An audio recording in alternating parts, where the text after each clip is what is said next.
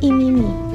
Pequeñas reflexiones a la luz de la palabra de Dios que bendecirán tu día a día y te ayudarán a crecer espiritualmente.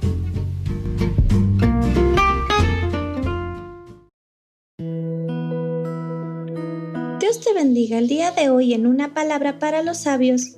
El camino del necio es derecho en su opinión, mas el que obedece al consejo es sabio. Proverbios 12:15. Todos nos hemos encontrado en situaciones nuevas. Tal vez nos mudamos a otra ciudad o comenzamos un nuevo trabajo. Existe ese periodo embarazoso cuando tenemos que hacer preguntas o sentirnos cuestionados. Pero es mejor parecer tonto por un poco de tiempo que tropezar por siempre en la oscuridad.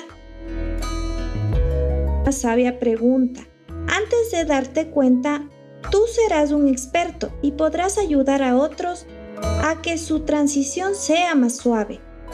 Ayuda a esa persona que lo necesita. Y recuerda un proverbio chino. El que pregunta es necio durante cinco minutos. Aquel que no pregunta será necio toda su vida. Es lo más sabio que puedes hacer nuestra reflexión del día de hoy titulada Él sabe dónde golpear, partiremos de la cita de Job 23:10. Mas Él me conoce, sea que ande o que me pare, cuando me pruebe en su crisol, saldré puro como el oro. Imagínate un panel con teclas digitales, con varias teclas. Una de ellas solamente activa un mecanismo de alarma con luces rojas y bocinas que te indican que has pulsado el botón correcto. Algo así sucede en el interior de cada ser humano. Existen zonas de riesgo.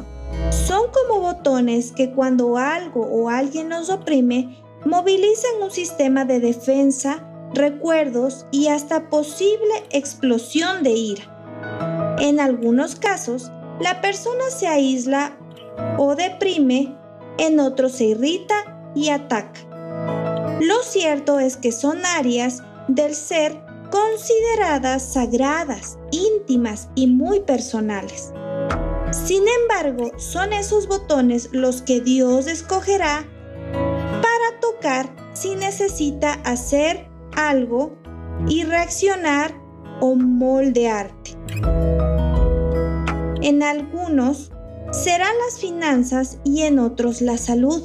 En algunos será el cónyuge y en otros los hijos.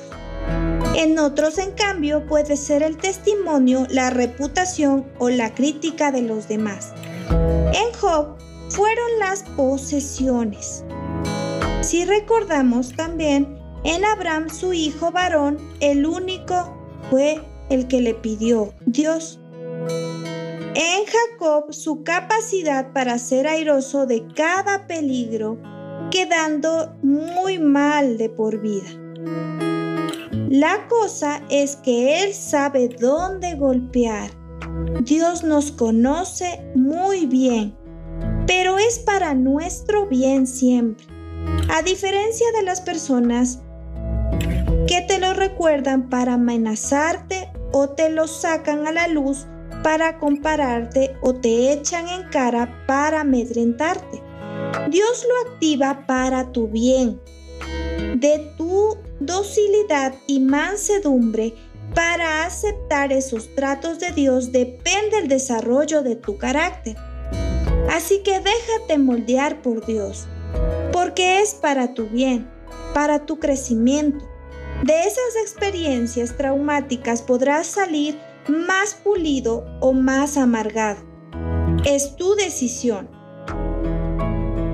Pero que llegará el momento de la crisis, llegará. Nunca Jesús ofreció lo opuesto a esto. Al contrario, Él dijo, el que quiere enrolarse en mi escuela de discipulado sufrirá persecución. Deberá aprender a llevar una cruz antes que una corona y no tendrá dónde reclinar su cabeza. Déjate formar por aquel que te ama por sobremanera. Esta escuela del dolor y la prueba forja en ti un carácter manso y humilde, una disposición a aceptar los tratos de Dios y de los hombres con calma y confianza en aquel que te sostiene.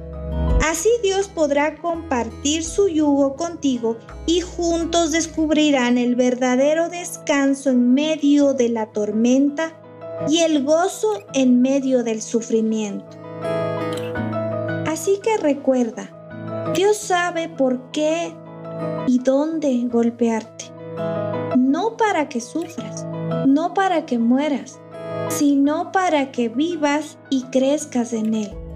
Y recuerda también que es para forjar tu carácter, para llevarte a ser el hombre o la mujer que Dios quiere que tú seas desde que te originó.